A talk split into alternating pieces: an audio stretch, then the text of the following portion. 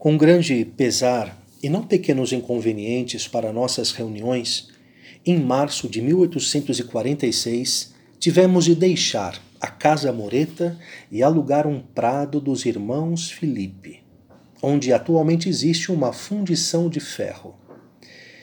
Encontrei-me lá a céu aberto, em meio a um prado, cercado de fraca sebe, que deixava passar livremente quem quisesse entrar. Os meninos eram de 300 a 400.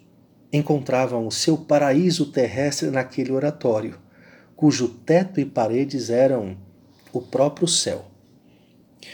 Mas como fazer as práticas de piedade num lugar assim? Dava-se o catecismo como se podia. Entoavam-se cânticos, cantavam-se as vésperas. Depois o teólogo Borel ou eu subíamos a uma elevação qualquer ou a uma cadeira e fazíamos uma pequena prática aos jovens, que ansiosos se acercavam para nos ouvir. As confissões faziam-se da seguinte maneira: nos dias santificados, bem cedo, eu estava no prado, onde já alguns esperavam.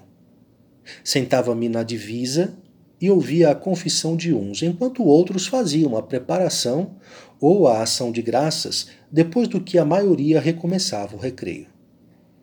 A determinada hora da manhã, soava uma trombeta e os rapazes se reuniam.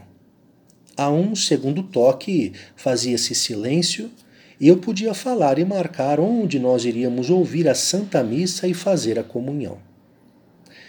Por vezes, como disse, íamos a Nossa Senhora de Campanha, à Igreja da Consolata, à Estupinige ou aos lugares já mencionados. Como fazíamos frequentes caminhadas até lugares distantes, vou contar uma que fizemos a Superga. Por ela se ficará sabendo como se organizavam as outras.